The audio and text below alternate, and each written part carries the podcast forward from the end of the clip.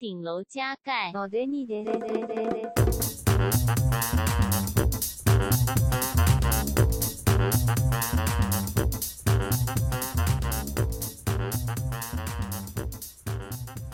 Hello，大家，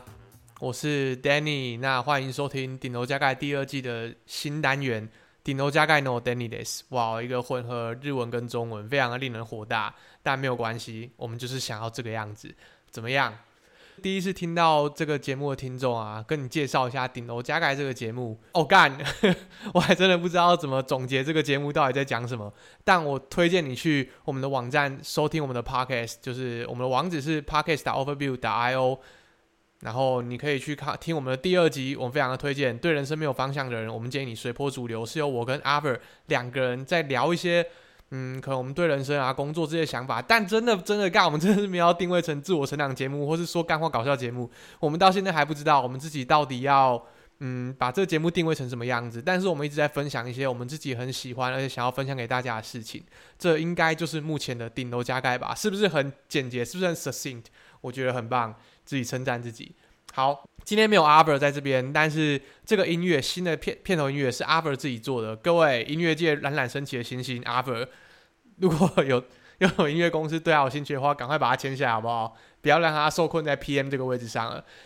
再来就是跟大家介绍一下这个单元主要会讲什么，还有你们期待什么，还有我们会怎么做这个单口的单元呢？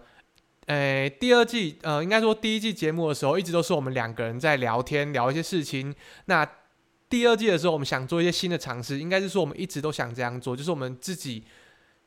分享一些我们自己很想跟大家分享的主题看看。然后，所以我讲的，或是我对这一个我自己这个部分的期待，还有我自己怎么做这些事情，那可能也会有一些有一些修正吧，我不确定，但还蛮开心。就是第一集这个发布之后，希望。能够收到一些回馈，就是大家能够告诉我怎么样做能够更好，或是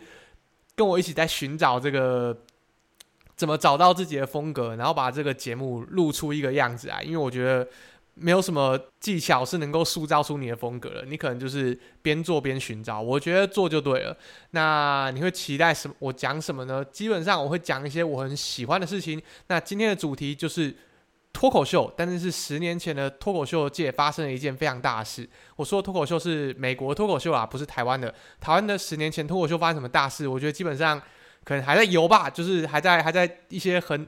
很让大家推荐给大家说，知道说脱口秀到底是什么东西。真正开始做的人没有多少，不像现在开始有人了解。哦，有一些站立喜剧的 club 啊，像卡米蒂之类的，这是我很喜欢的事情，我很喜欢的东西，然后说想要分享给大家。而且我觉得今天分享的这个故事，可能对所有的内容创作人啊，或是对所有的观众听众，会有一些启发吗？因为我自己我自己觉得这个事件对我来说是蛮有启发的。然后还有我怎么做这件事情，不瞒您说，就你听到我现在在录的这一个，已经是第三次，第三次讲这整个故事了。第三次开始这一个很尴尬、独自一人的开场白，我觉得做三次，呃，连续录三次之后，会找到一些方式让自己有办法一直讲话讲下去。但是我还是觉得最难的部分不是讲故事的部分，是最前面这个尴尬的口白的部分。因为平常我跟阿 Ver 最前面都会跟大家闲聊哈拉一下，想说，哎，缓和一下气氛，哎，是要缓和什么气氛？但是我不知道，我们就会想要稍微啊，大家松散、松懈一下，跟大家。交个心，交个朋友好不好？如果你第一次收听顶楼加盖，非常开心你能够来到顶楼加盖，然后收听我们的节目，然后也希望你听到现在还没有讨厌我的声音，或是呃觉得没有办法听这个内容听下去，就是算是一个测试啊，就是你前面前面这段让你测试一下，然后我们再继续下去。那我会怎么做这个节目呢？简单来说，我会希望我写完稿之后，我就不要再去做多。多做太多的剪辑，我会希望我直接就把它录到完，讲到完，因为这些东西都是我一直以来很想分享的东西，所以其实要讲述它的时候，我不会有什么迟疑。但是如果我一直停下来，觉得自己录的不够好，不够好，不够好，那我产出的速度就会非常的慢，而且其实这样子也会很不自然啊！我不确定其他人怎么做，但这是我想要试试看的做法，也是我试到第三次之后，我觉得应该要这样做，因为我觉得。呃，前三次啊，应该说前两次录音，大部分的时间我都花在最前面的开头这个部分，我就一直说啊，干，听起来觉得好尬，呃，就会尬到 key give up，你知道吗？就是起鸡皮疙瘩，觉得哦哦不行了，我我我不能这样子讲话。但是我现在觉得我应该要接纳我自己，讲一下说这个单元还有这个节目会在做什么。那接下来就要跟大家介绍今天的主题啊，就我要介绍的主题是十年前的脱口秀大战。那这个脱口秀大战可以说是完全改变了美国脱口秀界的生态。如果你完全完全都不知道美国有哪些。脱口秀主持人的话完全没有关系，因为今天讲的故事，你只要稍微了解这些角色，你可能就会对这个故事有一些感想，有一些共鸣了。如果你有的话，那更好，你可能就会知道说，哦，原来这些人或这些秀里面有这些故事哦。那如果你本来就已经知道这件事情的话，那可能会有一些地方你没注意到，或是你没想到，或是嗯，我今天分享的东西能够对你有些帮助，那也很好。总之，总之，今天要分享的故事叫做《十年前脱口秀大战》。那在开始前，我们先进一段音乐。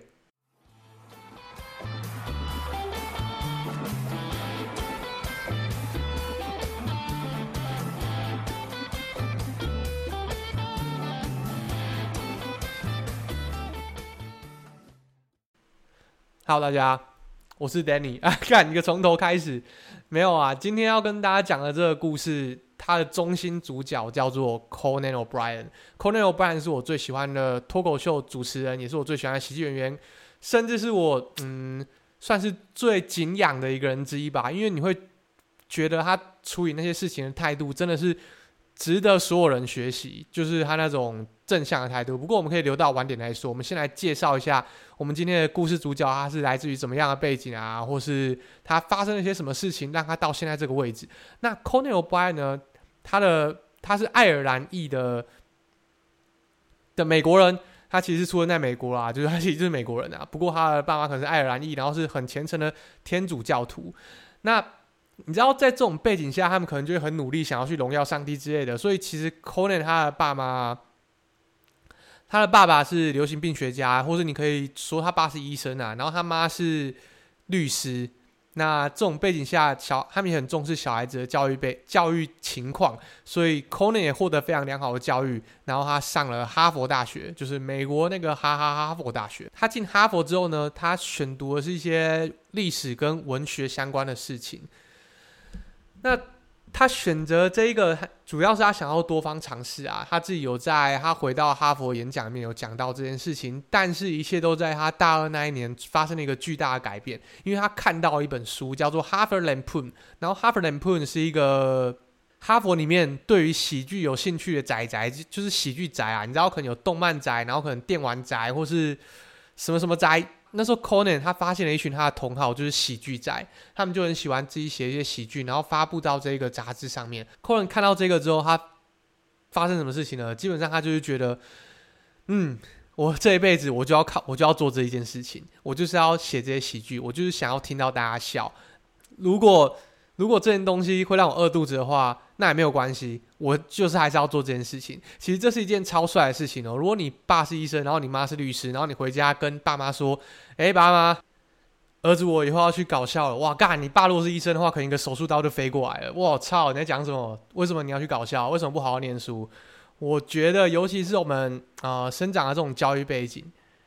我不是说所有人啊，当然还是有很多人爸妈可能是很开明的，就会希望我们呃好好念书，然后可能找份好的工作，怎么样的搞笑，绝对不会是爸妈心目中第一个会浮出来希望小孩子去做的选项。呃，在现在都是这样啊。那在更久以前，你就想象柯文他的爸妈会觉得怎么样？其实他爸妈很支持他啊，不过我还是觉得这是一个很大胆、很大胆的决定。那他做了这个决定之后啊，他就开始继续当他的喜剧仔，就是他在 Harvard Lampoon 上一起做这个。呃，搞笑的杂志吧，就是做了很久，然后毕业的时候，他很幸运，应该不是说很幸运，他也很努力，然后他以前的累积够多，所以他进入了 Saturday Night Live 当写手。Saturday Night Live 出了很多很多的喜剧演员哦，他是一个呃，在礼拜六晚上 live 播出的一个喜剧秀，Live from New York，然后 Is Saturday Night，就是他们之前的开头都会喊这句话。以前以前，呃，台湾的网络上也超多人很喜欢翻译 Saturday Night Live 的一一些小短剧，因为他有名的就是。那些小段子你知道吗？就是它是一个算是小品剧，它会讽刺一些时事啊，比如说在恶搞《哈利波特》、恶搞《魔戒》啊，或是恶搞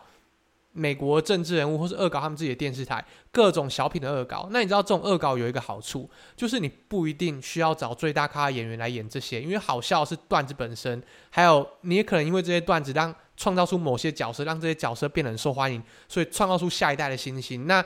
Conan 加入这个 Saturday Night Live，他并不是走幕前哦，他是走幕后，因为他的背景之前一直在当写手嘛，所以他就加入了 Saturday Night Live。那这时候当然你可以你可以靠写喜剧赚钱，其实是一件。很棒的事情，然后我觉得有些人会把台湾的呃，台湾有一些专门在做小品搞笑的电视节目或是剧团，但是我觉得东东方和西方是 我觉得完全不一样的风格，所以没有什么好比较的。而且你在那种广播公司哦、我们后面会聊到另一个秀，另一个脱口秀，其实这种东西都跟历史文化累积有关系了，可能是那一个广播公司长久。长久累积下来的文化，所以造就出他们能够生出这个节目。不是说你只是抄他外面那个样子，你就可以把这个节目、把这个成功复制过来的。所以我觉得去比较东西哦，东西方的这种喜剧没有什么必要啊。就我自己的意见。那我们又继续讲说他接下来发生什么事情。就他 Saturday Night Live 写写手写一写之后，这时候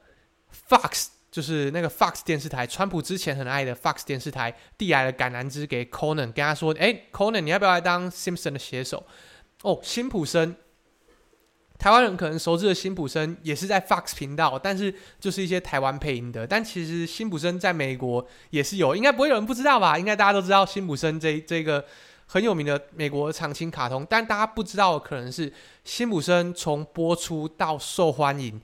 几乎没有新招过。就是他们永远都是同一批员工，同一批写手在构构思这整个剧情还有笑点，他们没有向外呃招募过新的人。但是 Conan 是向外招募第一批里面的其中一个，你就知道他在 Saturday Night Live 里面的表现，还有他的嗯，因为他除了写剧本之外，他也会在前面做一些 performance，就是表表演一下。那辛普森的人，Fox 人看到 Conan 的才华，所以就问 Conan：“ 哎。” Conan 要不要加入我们？就是试试看。那 Conan 当然就是答应啦、这其实是一件很屌的事情，你会觉得哇，他是他有哈佛的学历，这也难怪他会怎么样怎么样。但其实真的是没有关系。你出社会之后会发现，学历几乎可以说是你的第一张门票，但跟你后面。除非你是专门要做研究的东西，不然其实跟你后面会走到多高多远没有太大的相关性。Conan 能够拿到辛普森的写手，当然是他实力累积够了，但是一直都是在幕后。那辛普森写了几年之后，他也觉得说，嗯，他想要辞职，他想要换换口味了。但这时候他的老老主顾就是在 Saturday Night Live 的那一个广播公司叫做 NBC。就问 Conan 说：“诶 Conan 你真的很有才华，而且他发现八岁到三十四岁的美国人非常非常的喜欢 Conan O'Brien 构思出来的东西。他们就想说，好，因为他们现在手上的秀啊，就是手上的主持人或者他们的目标族群年龄层一直一直不断的在增高，他们需要巩固这个年轻的收视族群，所以他们就再度递出橄榄枝，把橄榄枝嘟过去，嘟到 Conan 那边，问 Conan 说。” Conan，我们这边有一个秀，你要不要回来主持一下？然后这个秀不是我们今天要讲的那个脱口秀大战主要的战场，算是副战场吧，叫做 Late Night Show，就是 Late 迟一点，然后晚上的秀，就是 Conan 终于要从幕后正式转到幕前当脱口秀的主持人了。但其实他这个接下主持人啊，也同时迎来 Conan 就是在他的喜剧路上最大最大的 setback，最大的挫折。OK，所以回讲到 Late Night Late Night Show，呃，Late Night Show 在 Conan 接下主持棒之前的主持人叫做 David Letterman。那 Late Night Show 跟今天要介绍这个主要战场叫做 Tonight Show，他们有一个非常微妙的关系，就是 Tonight Show 是 Late Night Show 的 leading，lead 是带领，然后 in 是进入。所谓带领进入，就是哇，刚才听起来像一个很灵性思考的东西，但其实它不是哦。那个 Tonight Show 是 Late Night Show leading 的意思就是在 Tonight Show 播完之后，就会接着播的 Late Night Show。然后这时候 Tonight Show 的主持人可能就会稍微介绍一下，说：“哎，等一下还有很棒的 Late Night Show 等着大家哦。”这个就是 leading 啊。那也就是说，其实后面的这个节目完全会因为它的 leading 而影响到它的收视率。Tonight Show 可以说是在整个美国的广播史、电视史上一个最伟大的节目之一，就是 Saturday Night Live 也是，但是不太一样。这个 Tonight Show 的历史更悠久一点，但是 Tonight Show 是我们等一下要讲的主战场。那我们现在先讲一下这个副战场 Late Night Show 发生了什么事情。为什么 Conan 可以接到这个位置呢？其实是这样子，就是 Late Night Show 接在 Tonight Show 后面啊，所以其实他们就有点像老大跟老二的感觉，就是这节目这个电视台的老大跟老二。那老大的人如果要退休的话，是不是有机会很有机会会把棒子交给老二的人？那这时候主持的 Late Night Show 的这个老二就叫做 David Letterman，大卫莱特曼。如果你没有听过 David Letterman 的脱口秀，非常推荐你去。呃，Netflix 上面去听他怎么讲，不管你的政治立场是左翼还是右翼，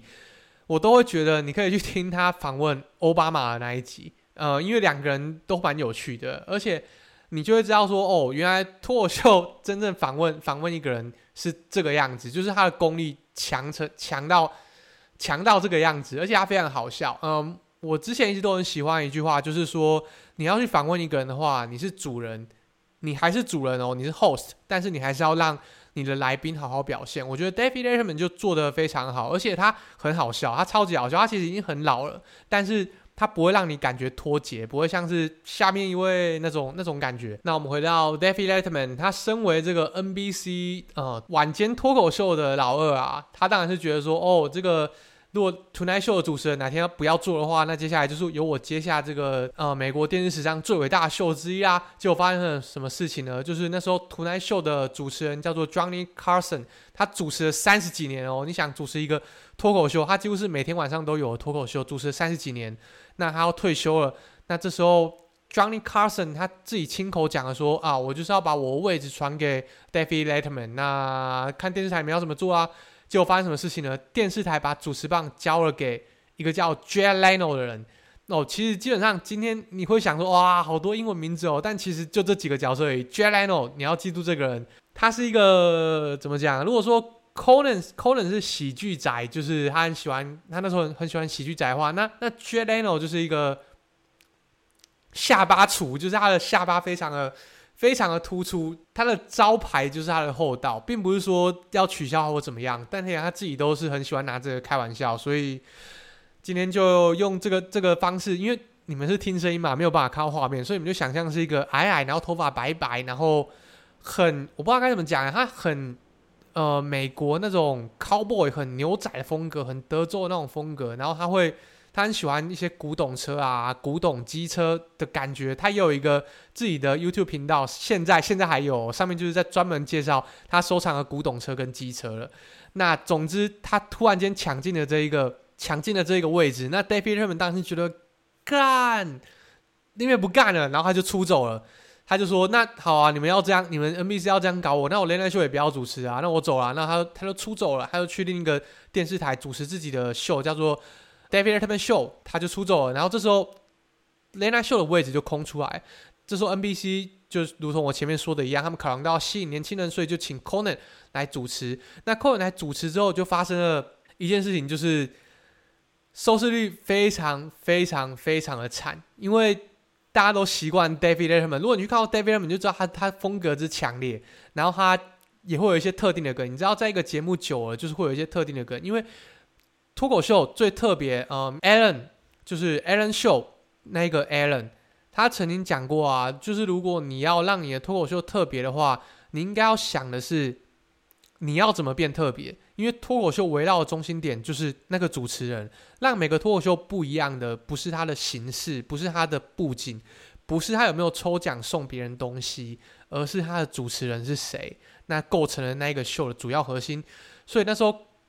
David Letterman 印下了这么大的一道高墙在前面，那 Conan 没办法超过去。应该说观众都还不习惯，说啊，这个新来的好像不怎么样诶，到底好笑吗？或干嘛的？当然了，他在年轻人的评分还是很不错，可是就一直非常的低迷，低迷到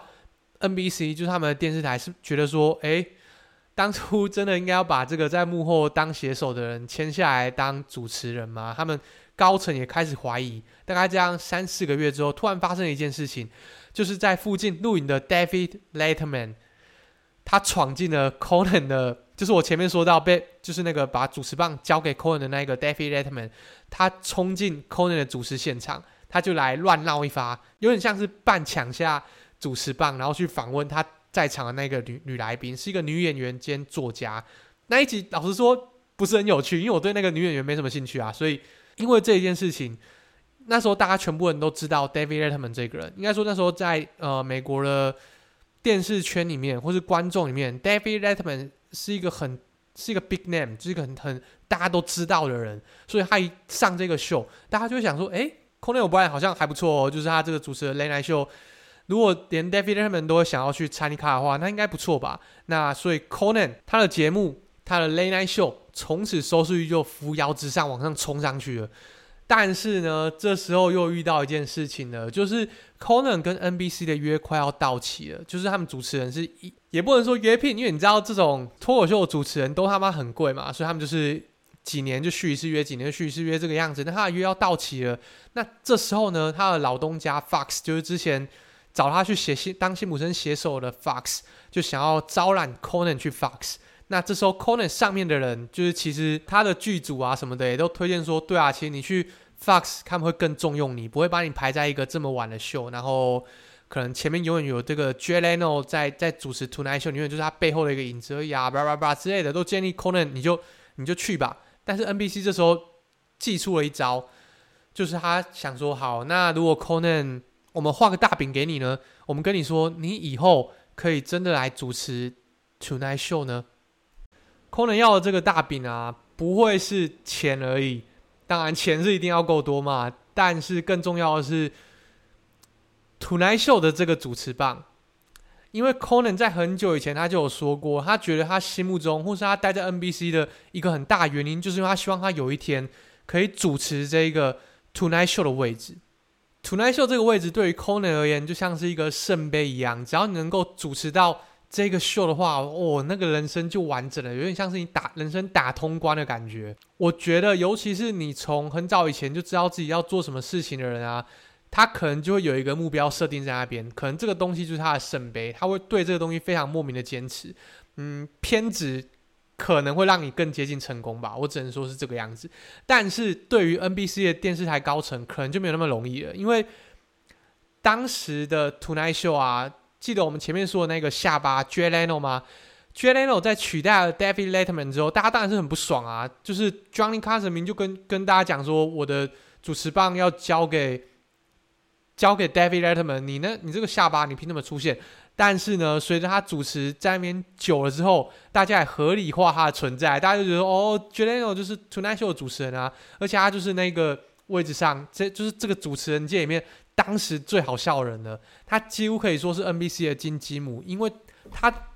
吸引的观众跟 Conan 不太一样，他吸引三十岁以上的观众，那些人更有消费力。所以其实电视台虽然很在意说，呃，未来的观众会不会因为人口老年化的关系减少，但是现在当下要吃饱饭也是很重要，所以当下这些有经济背景比较强的观众。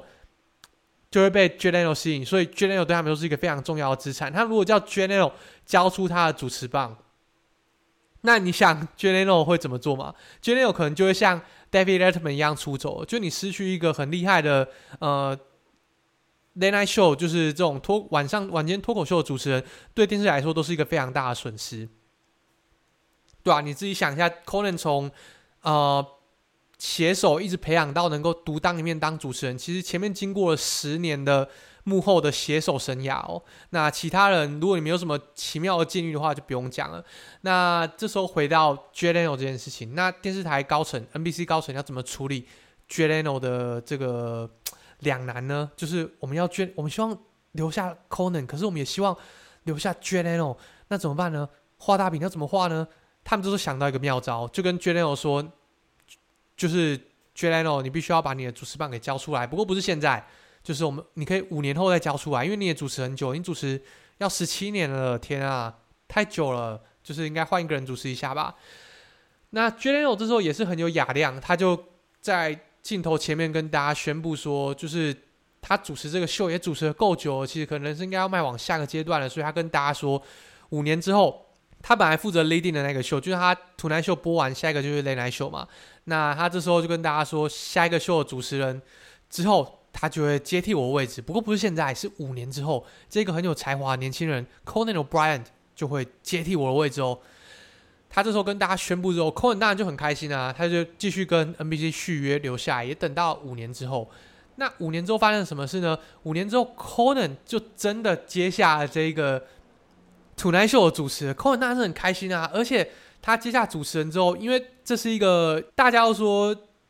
有人的地方就有江湖嘛，所以其实电视台也是一样，尤其是这种牵扯到很多利益、很多人的东西，更有江湖，更有政治。j a l e n o 交出了这个有点像是交出政权，然后和平转移的感觉哦。可是。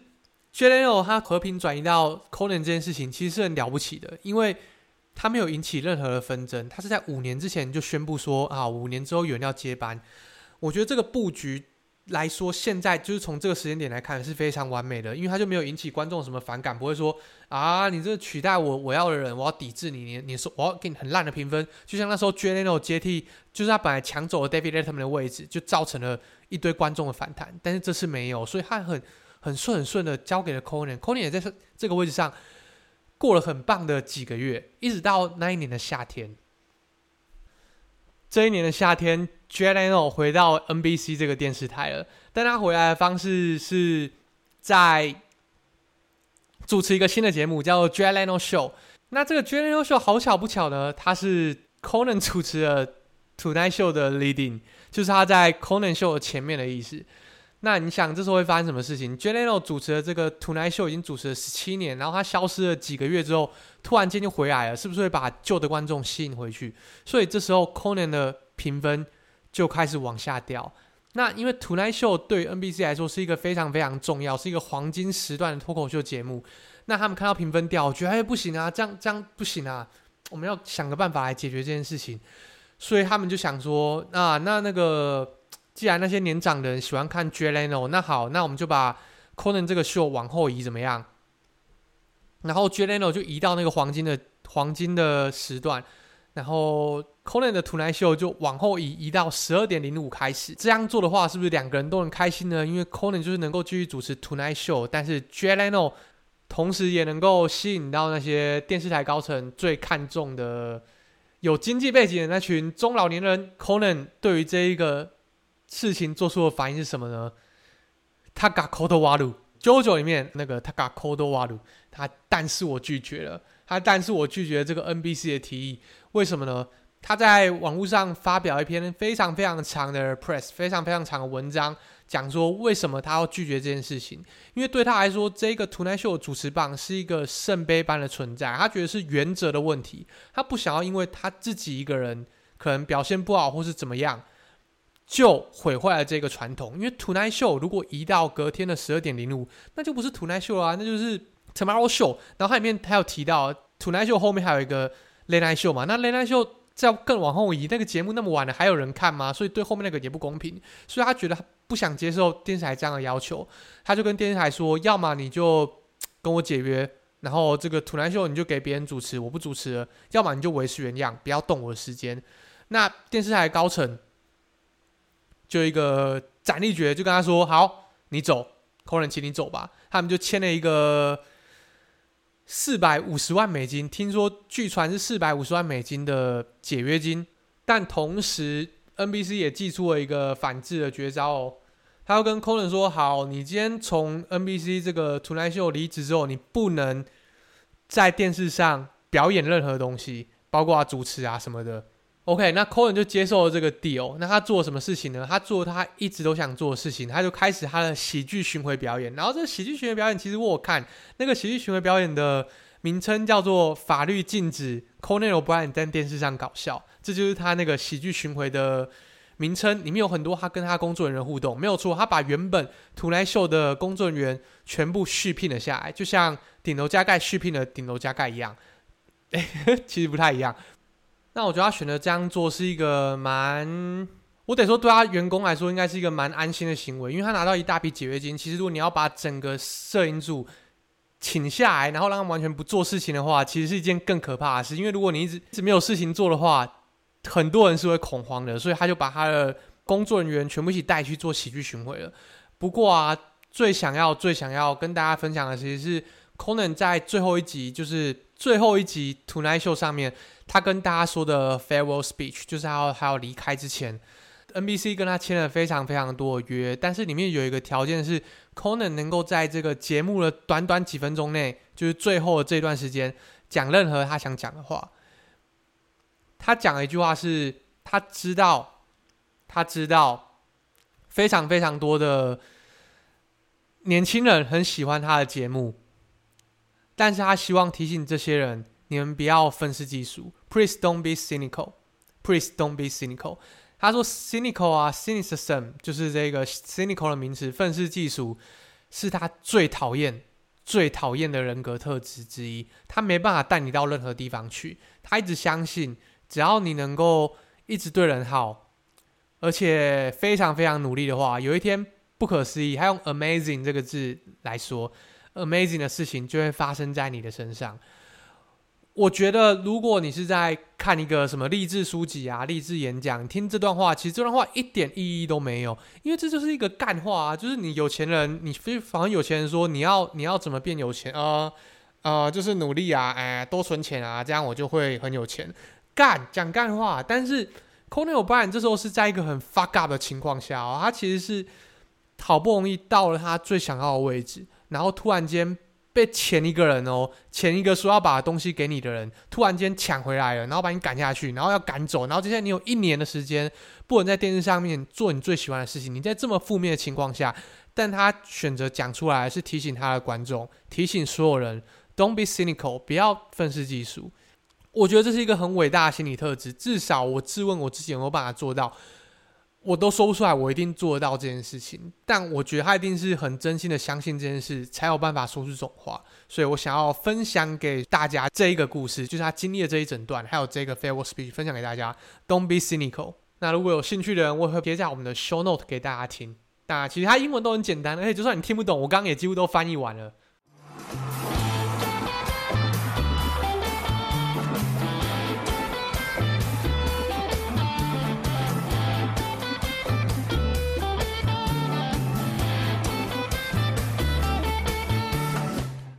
后这里简单来讲一下后面发生了什么事情好了。其实后面发生的事情就是，Conan 他开始他的喜剧巡回，然后这时候有另一家电视台跟他签约，请他来做自己的秀，就叫 Conan Show。那他也在网络上开了自己的 YouTube 还有 Podcast 频道，他几乎是所有呃脱口秀演员里面最早开始做这个做这件事情的。而且你要想看那个年纪的，就一个阿贝就开始了自己的的 YouTube 频道还有 Twitter。然后，因为他知道很多年轻人都喜欢他，但其实他没有刻意去经营年轻人这一块市场，你知道吗？所以他那时候刚办 Twitter，然后刚办 YouTube，有那么大流量，他身边的工作人员就是负责帮他经营的啦。就第一件第一个直觉反应是骂 Conan，跟 Conan 说：“哎，干，你不要去孟加拉或是印度买一些假观众，好不好？就是你你你要好好经营啊，你不要搞这种奥博。”但其实 Conan 没有搞这种奥博，他真的就是这么受欢迎。所以他们现在在网络上除了经营 YouTube，还有 Podcast 之外，他们自己的网站上面有很多很多不同的东西，然后加上他们之前有跟 Netflix 签约，就是叫什么 Conan 无国界，就是 Conan 到各个国家玩的，就是几乎每一集都非常的推荐，因为他去介绍一个国家，其实他不单纯只是有搞笑而已，然后他也不单纯是那种旅游旅游节目，因为他本质上。你要想，它本质上还是一个脱口秀，但是你想它是发生在不同的国家。我觉得墨西哥、以色列、海地还有韩国都非常非常好看。也希望他有一天可以到台湾来玩啊。那总之呢，这个《Conan 无国界》在 Netflix 上有，大家可以去看一下，我会在 Show Note 附上去。那这基本上就是今天想要跟大家分享的故事啊。他后来又有一个好的，算是好的结局吗？那 Jeleno 呢？Jeleno 自从 Conan 这个脱口秀大大战之后，他回到他原本的主持位上，那些原本支持他的人也没有那么支持，因为他觉得，哎，干你怎么这个样子？你讲说你要辞职，然后你好像一个人在那个公司的大厅说，哎哎，我在这里哦，那个你你有什么需要的话，我我就在这里啊，你马上叫我上去，我马上上去，我 OK 啦，我 OK 啦。那你明明就说你要走，你还做这种事情，真的很鸡掰啊！Jay Leno 在他眼中就变成一个超级鸡掰人，所以他没过了多久。应该不到几年的时间，他就被撤换主持棒，换成下一位就是 Jimmy Fallon。那 Jimmy Fallon 也就是 Conan 在主持 Tonight Show 的时候，Late Night Show 的主持人，他就往前递补，变成了现在 Tonight Show 的主持人。所以，我们今天大家看到 Tonight Show 都是 Jimmy Fallon 在主持，我也很喜欢他的主持风格。对，我知道有些人不喜欢啊，但是我觉得他自己的主持风格是很特别，也值得开节跟大家分享。如果大家还是对这种脱口秀的介绍有兴趣的话，因为其实你知道介绍脱口秀是一个有点尴尬的事情，因为我不可能一直。讲说里面的笑点是怎么样怎么样，然后自己在那边笑得很开心。我可能能跟大家分享的就是这些比较特别啊，中间发生的故事，或我觉得有所启发的故事啊。那再回来最后就稍微讲一下台湾的脱口秀吧。我觉得台湾的脱口秀非常棒，就是终于开始越来越多人做脱口秀了。然后正如 Conan 所说了，我会希望所有人都不要 cynical。那我觉得不要 cynical 这件事情啊，不是我会说啊，如果你 cynical 的话，我就讨厌你。我觉得你就是王八蛋。这样子不会，我觉得 don't be cynical 这件事情是拿来规范自己的，拿来规范自己说，哎、你不要 cynical，就是你做内容的时候，你不要去呃很 cynical 批评某些创作者或干嘛，他们可能都过做了很久很久，或是做很多功课才有办法露出这样的内容。就算没有，他们也可能鼓起很大勇气才敢这样自己录 podcast 或自己拍影片给大家。我都是这样想的，就。如果真的不喜欢，顶多就不要看嘛。我不会去发言伤害人家，但是我不会因为有人发言，我就觉得，哎、你这样很烂，王八蛋，道德有问题。这样也是一种 cynical，所以 don't be cynical 就是一个要求自己的态度啦。这是我自己的解读。所以回到台湾脱口秀，超多人都很喜欢批评台湾脱口秀，说，哎，不好笑啊，怎么跟美国不一样？那正如我前面所说，我觉得东西方对于喜剧的理解，还有这个呃形式。这个形式啊，可能是很类似的，就是一个人站在台上，然后说一些可能地狱梗搞笑的话，但其实内容和精神会相差非常的多，因为我们的教育背景或我们来自的文化就是完全不一样的嘛。在台上你要让大家笑出来，就是一件非常非常困难的事情了。而且我几乎都是有笑出来的，我觉得他们的梗就是很很适合台湾人。那我也可以跟大家说，这种 culture shock 的事情啊，也会发生在其他不同的节目也会发生哦，就是。我很喜欢一个日本富士电视台的电视节目，叫做《恋爱巴士》。那《恋爱巴士》的内容就是一群人搭巴士出去旅游，然后如果你喜欢人的话，你就可以告白。那告白的话成功，你就可以跟他一起回日本；那失败，你就要自己搭飞机回日本。大概就是这个样子。那富士电视台呢，有把这个版权卖到越南去，然后越南那他们也有做自己版本的《恋爱巴士》。那时候日本人看到他们的《恋爱巴士》就爱嘲笑，因为他们就觉得，哎，越南人那个浪漫方式好不浪漫哦，因为他们。其中一幕就是一个越南男生跟越南女生告白，然后他在旁边点了，你知道，我不知道是不是年纪的关系，或是比较年轻人，或是年纪大我很多人没有玩过这样，但就是用那个蜡烛排成一个心形，然后围在中间，有没有？然后在中间告白，或是拍个心心给对方，就觉得很浪漫。但是那时候越南他们是用树枝和枯叶堆成一个很大圆圈，然后点火。所以其实很像一个炼狱竞格斗竞技场，然后但是两个人在中间告白，哎，告白女生还没有答应，男生就直接强吻了。所以日本人看这个就觉得一点都不浪漫，但这其实就是文化的差异。因为在越南当地，就是我连我问我朋友，我亲自去跟我朋友证实了，就是他那时候看《恋爱巴士》，他觉得这这有什么问题？他觉得很很浪漫啊，对啊，就是文化间的不同。用像是文化的差异，我们都会喜欢看起来更主流、更西洋化的一些文化，而会觉得，哎，我们自己自己台湾的文化，我们东方文化感觉没有那么棒的感觉。我觉得大家对脱口秀批评可能是这个样子吧，所以想要分享给所有的，不管你是内容创作者还是观众，希望我们就是 Don't be cynical。我觉得这就是我今天分享这个故事最想要跟大家讲的事情。那也希望大家喜欢今天的节目。那我是 Danny，我们下次见，拜。Thank you.